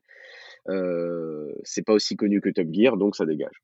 C'était un gars qui n'était pas très sensible à la moto, et malgré nos audiences qui encore aujourd'hui ne sont in- invaincues, parce que on est toujours le deuxième meilleur programme de l'histoire de la chaîne en audience, tout programme confondu. C'est énorme. Non, mais c'est les, les, les soirs, les- ce que les gens, ils- ce dont les gens se doutent pas, c'est que on n'a pas trop crié ça sur tous les toits parce que on avait peur que ça nous porte l'œil en vrai. C'était tellement extraordinaire, je veux dire. Quand il y a eu le premier épisode d'Eyesight qui était diffusé, euh, c'était un mercredi. Et normalement, les audiences, c'est le lendemain matin à 9h00. Et c'était des audiences publiques. Je te dis pas l'état dans lequel j'étais parce que ça faisait trois ans que j'expliquais à tout le monde que ça allait marcher, que j'étais sûr qu'on allait pouvoir faire de l'audience et qu'on allait intéresser la, masse. Mais quand tu as fait des promesses, quand tu as dépensé tout l'argent pour produire, que tu as signé les contrats, que tu as mis un peu tout le monde à la merde, que l'épisode passe, et ben le lendemain matin, le coup près tombe, la note elle tombe, mec. Et ça faisait des années que tu avais saoulé tout le monde avec ça. Donc je te dis pas, ma nuit a été horrible. J'ai j'étais, euh, j'ai passé une nuit blanche et je, re- je, je regardais, j'étais sur ma terrasse en train de regarder le ciel toute la nuit. J'ai fumé 42 paquets de clopes, j'ai bu 12 bouteilles de coca. J'étais euh, au bout de ma life en fait. J'ai vu le soleil se lever et tout. Je n'ai pas dormi une seconde parce que c'était trop d'enjeux. Moi, j'étais cramé professionnellement si ça marchait pas. Et puis ça aurait voulu dire que je me suis trompé, putain, Hmm. que la moto pouvait pas intéresser la masse. Et à 9h03, je reçois juste trois emojis de la part de la chaîne. C'était trois bouteilles de champagne. tu sais. Et là, tu te dis, attends, attends, attends, qu'est-ce qui, qu'est-ce qui se passe? J'essaie de les appeler, ils répondent pas, j'essaie de les appeler, ils répondent pas. Et bam, au bout de 10 minutes, il, il décroche et j'entends la, j'entends les mecs à la chaîne applaudir. C'est-à-dire derrière, il y, a le gars qui m'appelle, Corentin, qui dit bravo mec, putain, vous avez tout déchiré, c'est énorme ce que vous avez fait, bravo. Machin, il dit on va boire un coup. Euh, tu sais, il était 9h30 du mat, les mecs ils ont bu un coup quand même. Parce que pour eux, c'était une audience extraordinaire pour MC Découverte, c'était énorme. On était, ce soir-là, on était le troisième programme le plus regardé en France. Il y avait TF1 M6 qui diffusait un truc et bam, le troisième juste au cul, c'était Side quoi. On était, le, on était trending topic sur Twitter, le quatorzième sujet national de la journée, hashtag Side tu vois. Et là, tu es, Incroyable. Dans, quel, dans, quel, dans quel état d'esprit là? Parce que tu viens de résumer tout ce que ça pouvait impliquer, mais j'imagine dans ton cerveau, ça a dû être. Ah, t'as peur. T'as peur, as peur que ça se reproduise pas en fait. la première chose à laquelle tu penses, c'est putain, si ça se trouve, ils ont tous vu, mais ils ont tous détesté, ils reviendront pas la semaine prochaine, tu vois. c'est ça que tu te dis. Comment on peut se faire mal avec le cerveau, hein, franchement. Hein. On peut se faire vraiment mal. Hein. à chaque fois, on, toujours, on est. Enfin, on veut pas, on veut pas le croire. Le truc est à peine réussi. Hmm. C'est ça. Le truc est à peine réussi que tu es déjà en train de penser à son échec. C'est, c'est horrible, mais à la fois, c'est comme la compétition. C'est ce qu'on disait tout à l'heure avec les mecs en MotoGP. C'est, ouais, le gars, il est huit fois champion du monde, mais il veut l'être une neuvième fois et puis 10, et puis 11. J'avais fait une interview un jour de Jorge Lorenzo et je lui avais demandé, je lui ai dit, est-ce que tu préfères être euh, heureux toute ta vie ou euh, champion du monde euh, MotoGP une fois dans ta vie? C'est quoi le mieux pour toi? Il me dit, mec, c'est un, c'est évidemment c'est heureux toute ta vie parce que tu n'es jamais heureux quand tu es champion de MotoGP. Ah ouais. Parce que tu n'as jamais assez de titres en fait. Hmm. Parce que tu es, en fait, es fait pour ça il n'y a pas un jour où tu dis c'est bon, j'en ai assez, je rentre chez moi en fait. Alors, nous, c'est pas une question d'être champion, parce qu'encore une fois, notre démarche à nous, elle était très altruiste. Que ce soit Adrien, Franck, Will, tous ceux qui sont passés dans l'émission, on ne voulait pas être à l'image. Moi, je m'étais même dit, je te le dis à toi et ça, va te parler, que si jamais il y avait un jour une émission de moto à la télé, il fallait surtout pas qu'elle soit présentée par un arabe en fait. Je ne voulais pas présenter cette émission parce que pour moi, c'était potentiellement une source d'échec, tu vois on a détesté se voir à l'image, on a détesté euh, notre jeu d'acteur entre guillemets, on, a, on, a, on, déteste se voir à l'image. Nous, pour nous, la mission, c'était de prouver qu'on pouvait faire de l'audience avec la moto. C'est pas nous le but. Le but, il, dépasse. Il est pas nous, on n'est pas important là-dedans. Et donc, en fait, quand je dis qu'on avait peur que ça ne se reproduise pas, c'est qu'on avait peur d'avoir qu'on nous dise deux semaines après, vous avez eu tort, vous voyez, ça n'a pas marché. Et on a eu peur pour comme ça pendant trois ans. Et ça, ça marchait, ça marchait, ça marchait. Ça marchait, ça marchait, ça cartonnait. Et puis, bah, changement de direction, changement de ligne éditoriale de la chaîne, ça s'arrête. Pas de regret parce que. Parce que quoi, au final, c'était tellement de stress, c'était tellement contraignant. Puis t'es pas chez toi, hein, tu vois. Ouais. T'es sur une chaîne. C'est pas comme une chaîne YouTube. Là, t'es chez quelqu'un, t'es chez une chaîne qui a ses, ses contraintes, qui a ses exigences, qui a, il y a parfois des exigences difficiles, mais lourdes à, porter. Hein. C'est fabriquer un programme en prime time pour une chaîne, c'est du haut niveau, c'est compliqué. Et un sentiment, un sentiment aussi de peut-être d'être moins libre. Tu, tu, parlais tout à l'heure euh, de, de, ligne éditoriale. Là, le fait de revenir sur, sur YouTube, c'est toi qui décides maintenant. Enfin, quand, quand je dis toi, c'est vous. Ah non, mais on a toujours décidé. Tu sais, Chad, tout le monde croit qu'on ne décidait pas. La seule, la seule chose sur laquelle on était potentiellement bridé, et c'est normal, c'est les gros mots en fait. C'est juste que quand tu es en prime time le mercredi soir, bah, il y a des gosses devant la télé potentiellement. Quand tu es sur Automoto le dimanche matin, il y a des gosses. Donc non, tu dis pas les gros mots qu'on avait l'habitude de voir avant dans Eastside. Mais en en dehors de ça, la chaîne, les chaînes, parce que même aujourd'hui avec TF1, il n'y a aucun bridage. C'est genre, la seule limite, c'est les gros mots et la compréhension du sujet. En gros, si tu es en train d'expliquer pendant 5 minutes comment marche euh, le système de distribution euh, variable de la Suzuki GSX-R 1000, on va te couper, mec. Parce que là, tu as perdu tout le monde. Mmh. En fait, c'est ça le truc, c'est que la télé veut, veut de l'audience. L'audience, ça se fait avec des programmes fun aussi, tu vois. Avec de la bonne humeur, avec de, des trucs un peu cons, tu vois. Donc la, chaîne, la télé est prête pour ça. Ce qu'elle n'est pas prête, en, ce pourquoi elle n'est pas prête en revanche, c'est les, gens, les, gens élitistes. Les gens qui refusent de rendre le sujet euh, accessible, humble. Tu vois le truc? C'est ça. Et, euh, et, donc là, ça y est, c'est retour, euh, retour sur YouTube qui est, qui est d'ailleurs très très bien, qui est euh, en termes en termes de qualité, euh, bah, en fait moi j'y perds pas au change en fait entre guillemets, hein, euh, que je mette RMC ou que je regarde aujourd'hui les épisodes sur YouTube, honnêtement pour moi c'est du pareil au même, donc ça je tenais à, vous dire bravo à tous, hein, parce que franchement c'est top. Et, et, puis après moi j'adore le dimanche matin, moi le dimanche matin je suis vraiment très tranquille. Quand quand il y a un reportage avec Bader sur Automoto, je suis je suis bien. En plus Euh, il y a un reportage qui m'a beaucoup marqué parce que tu as parlé de la Royal Enfield et, moi la Royal Enfield je suis, un, ah peu, je suis un peu marié avec elle parce que j'ai fait j'ai traversé le monde avec cette bécane et donc ça m'a fait délirer de te voir sur sur cette bécane tu vois. Donc euh, donc, là c'est super cool et aujourd'hui un beau sujet ça. Ouais. Et aujourd'hui ta, ta vie là on est on est aujourd'hui euh, c'est quoi? Et puis après je vais te parler de tes projets tu parlais tout à l'heure de, de rêves j'imagine que les rêves tu les as repoussés pas, repoussé, mais tu les as passés un par un. Euh, bah, c'est quoi aujourd'hui le, rêve ultime de, de, Bader? Le rêve ultime euh, de, de, de Bader aujourd'hui, c'est. Ouais, c'est un projet, mais je peux pas encore t'en parler ah, parce que sinon, il faudrait, que je te tue après Il n'y a pas l'exclu Rider euh, Radio, putain. Non, non, il peut pas. Mais en tout cas, ce qui est sûr, ce qui est sûr, c'est que on, on, va aller toujours dans le sens de la masse et de la moto.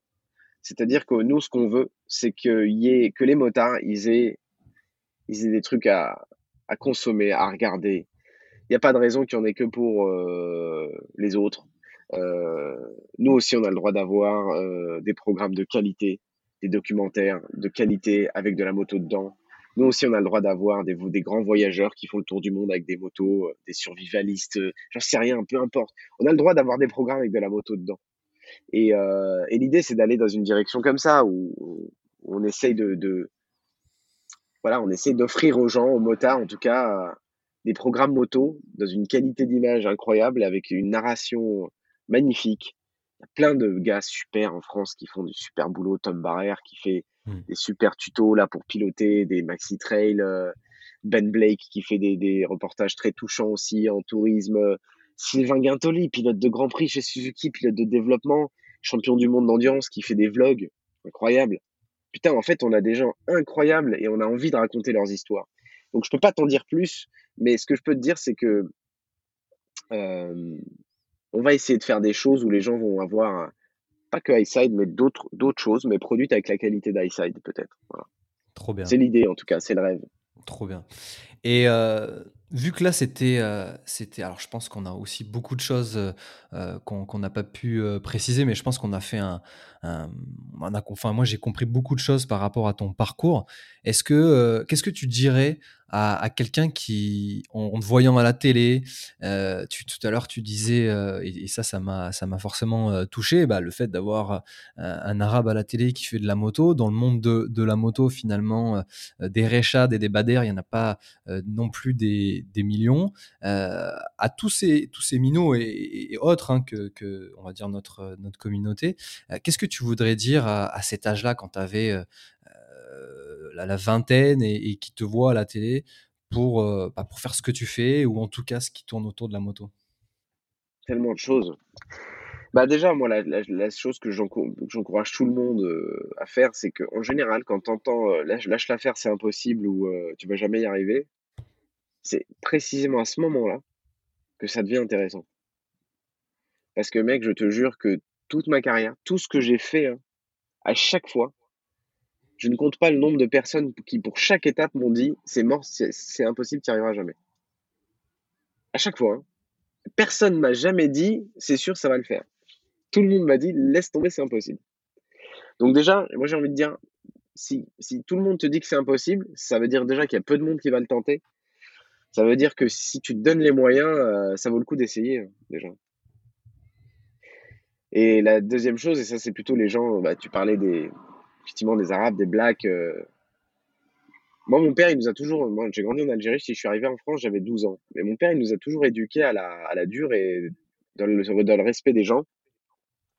Et, cette phrase qui, est, qui n'a rien d'original hein, et qui est, qui est bateau, mais qui veut tout dire, c'est traite les gens comme tu veux être traité, en fait. Dans l'eau, il y aura des cons qui te traiteront toujours mal, mais la grande majorité des gens va te traiter comme tu les as traités. Donc que tu sois noir, arabe, chinois, jaune, machin, si t'arrives que t'es poli, que tu parles à peu près correctement et qu'on te sent passionné, d'un coup, on s'en fout de ta couleur de peau, d'où tu viens. Ça fonctionne, quoi. Voilà, c'est.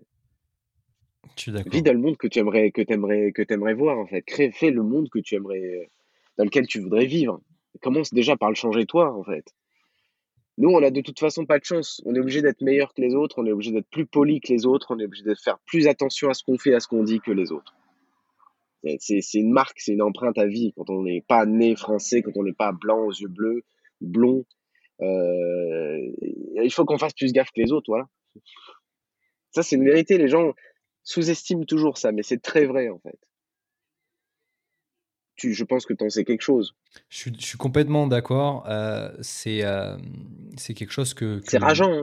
C'est rageant, c'est rageant, mais des, des gens comme, comme toi et à mon humble, mon humble personne, euh, c'est des choses que j'ai euh, que j'ai vécues, mais qui m'ont. Euh, alors pareil, c'est une phrase un peu bateau. ce qui ne te tue pas te rend plus fort. Et en fait, mmh. le fait d'être d'essayer d'être deux fois plus poli que les autres, d'être deux fois plus fort que les autres, m'a rendu au final bah, fort en fait. et, et, je sais pas. Ça, ça servi. Ouais, et je sais pas si aujourd'hui, euh, je, dis carrément une bêtise, j'extrapole. Euh, si tu t'appelais, euh, j'ai dit n'importe quoi, François, est-ce que tu serais là où tu es là aujourd'hui, tu vois? Le fait que moi aujourd'hui je m'appelle Rechad m'a permis de pousser des portes là où on ne les avait pas ouvertes tout de suite en fait. Et, mmh. et c'est ce qui m'a permis d'apprendre plus. Et, et, en effet de, de bousculer les choses d'avoir un petit peu plus de, culot, euh, d'avoir une, une, élocution euh, meilleure que les autres, d'essayer d'impressionner euh, là où, où, normalement on devrait être normaux. Et, et, je pense que ça m'a permis d'être là où je suis. Je pense que ça a permis aussi, toi, de ton côté, d'être là, là où tu es. même si des fois, quand ça va un peu moins bien, je, je déteste à penser que euh, peut-être que j'aurais été, euh, j'aurais eu, j'aurais eu fait d'autres choses aussi si, si, les portes étaient un petit peu plus ouvertes. Mais en même temps, euh, c'est ce qui fait de nous peut-être des, des, vaillants, entre guillemets, hein, en toute humilité, euh, euh, et de fait de ne pas regretter ce qu'on fait. Au contraire, on est content de ce qui se passe. Euh, enfin, moi, en tout cas, je suis très content de ce qui se passe aujourd'hui. J'ai aucun regret sur, sur ce que j'ai fait. Et, les, les, fameux détails dont tu as parlé auraient été peut-être différents si tu eu un, si n'avais pas eu cette, cet élan de motivation qui, qui nous, qui, qui, est commun, qui est commun entre nous mais c'est une vraie force, ça se transforme en vraie force. Et, et ce que je vois malgré tout, moi, c'est ce qui me donne de l'espoir, c'est que il existe une forme de discrimination positive. Parce que quand tu es quelqu'un comme nous, la première approche, elle est complexe. En revanche, si tu es juste normal, tu as plus de points que les autres. Hmm. Je sais pas si tu vois ce que je veux dire. Genre, ok, donc euh, finalement, euh, euh, juste bah, un arabe qui a pas d'accent du bled et qui, qui est poli, euh, qui est propre sur lui, finalement, il a plus de points qu'un Jean-François moyen. Hmm. C'est de la discrimination positive. ça fait cet effet parce que les gens se disent Ah oui, lui, il est bien. C'est horrible à dire. Hein. C'est horrible à entendre. Ah, c'est horrible. Non, mais c'est horrible, c'est horrible, mais c'est humain. Mais il faut pas, il faut pas. Il y a beaucoup de gens qui sont comme ça et il faut juste être capable de l'accepter, de dire ok bon, il y a des gens ils en sont là, c'est comme ça quoi. Mais c'est pour ça que je, je, dis, quand on traite les, les, autres comme on veut être traité, en général, ça se passe bien. Mmh. Mais en tout cas, moi, c'est là où je voulais aussi en, finir sur, euh, sur cet épisode, c'est que euh, tu n'en as peut-être pas conscience, euh, mais tu fais beaucoup de bien. Tu fais beaucoup de bien. Alors, je me mets pas en porte-parole de, de, de, notre communauté, entre guillemets, même si le mot communauté, on voudrait plutôt le rassembler et, pas séparer les gens. Mais ce que je veux dire, c'est que tu fais beaucoup de bien. le fait de te voir à l'image, le fait euh, le fait de te voir euh, sur une moto, faire des émissions, euh, être journaliste, interviewer des gens qui sont connus comme sur, sur, le, sur, cette, sur fameux épisode avec, avec des stars, te, voir, te voir avec eux, discuter et faire, je me répète un peu, mais faire des reportages, bah, je pense qu'à nous, ça nous fait du bien. Euh, je pense que moi, euh, ma fille, euh, mes cousins, mes neveux, voyant ça, bah, déjà dit que c'est possible. C'est possible d'être bah, un jour à la télé. En plus, dans le monde de la moto euh, aussi, et pourquoi pas sur d'autres euh, d'autres passions. Donc, donc voilà, je ne suis pas sûr que tu en aies conscience, mais en tout cas, moi, je voulais, à titre perso, te, te le dire que tu me fais du bien, tu me fais du bien de, de, te, voir, de te voir à la télé. Et, et ça me dit, ça me dit que c'est possible. Donc, donc voilà, au-delà de ton, bah, merci de ton envie perso, le fait de te voir, ça me, ça met beaucoup de, de, force, ça me donne beaucoup de force. Bon, bah super, trop bien, ça me fait plaisir. C'est, ça doit être une des missions de plus, mais elle est plutôt inconsciente celle-là, où je n'y prête pas trop attention. Mais quand les gens me le disent, en tout cas, ça me rappelle que oui, ça peut aussi avoir cet effet-là. Et, et mon Dieu, mon Dieu, merci. Merci. Bon, écoute, euh, Bader, on va terminer sur, euh, sur, ces belles, euh, sur ces belles paroles avec plein de plein d'espoir. Et en tout cas, moi, je te dis, je te dis à bientôt. Je tiens à te remercier énormément d'avoir pris le temps sur, sur Rider Radio. C'est, c'est un petit podcast. J'ai pour espoir qu'un jour, il, devienne, il devienne grand pour toujours savoir cette idée de, de partage. Je te le souhaite. Et, je te le souhaite. Merci beaucoup. Je te dis encore à, très vite et au plaisir. Merci Rechad, à très bientôt et bon courage pour ce que tu fais. C'est très bien. Merci beaucoup. Merci pour votre écoute. C'est tout pour aujourd'hui. C'était Rechad pour Rider Radio. Je vous dis à dans deux semaines pour un nouvel épisode. D'ici là, si vous voulez en savoir plus sur cet épisode, vous pouvez retrouver les photos et autres infos sur la page Facebook et Instagram de Rider Radio. N'hésitez pas à nous donner de la force en nous mettant 5 étoiles et à partager ce podcast. A bientôt et n'oubliez pas, le voyage n'a pas de frontières.